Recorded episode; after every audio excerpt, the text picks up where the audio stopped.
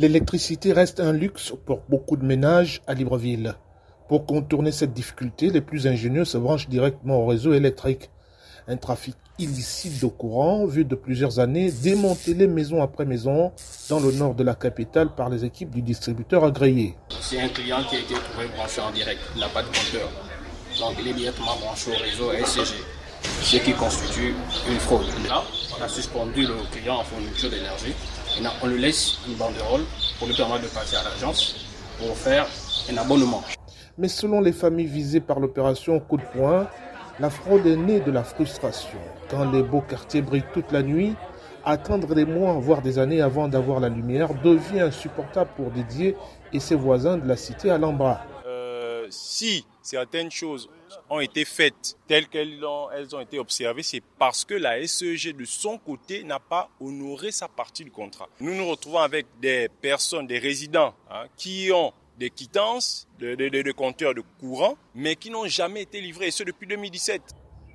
Depuis le début de la semaine, les premières victimes du contrôle de conformité des compteurs sont invitées à entamer des procédures afin de bénéficier des installations électriques.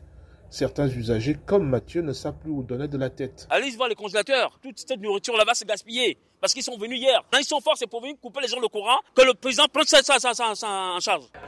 Dans les maisons ciblées par la chasse à la fraude, c'est le désarroi. Sarah Bekale, une jeune lycéenne, redoute les conséquences de cette opération. C'est vous qui demandez que l'excellence soit dans l'école, c'est vous qui demandez que les, les élèves étudient. Mais comment faire étudier alors qu'il n'y a pas le courant? En dehors de la lutte contre les branchements anarchiques, la Société d'énergie et d'eau du Gabon remet à niveau les installations abandonnées.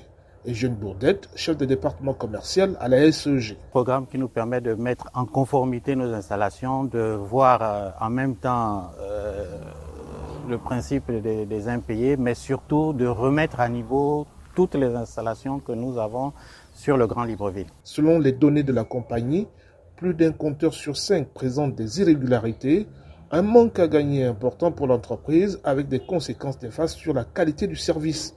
Elle promet de poursuivre l'opération à travers le Grand Libreville jusqu'au mois d'avril prochain. Ismaël Obionzé pour VO Afrique, Libreville.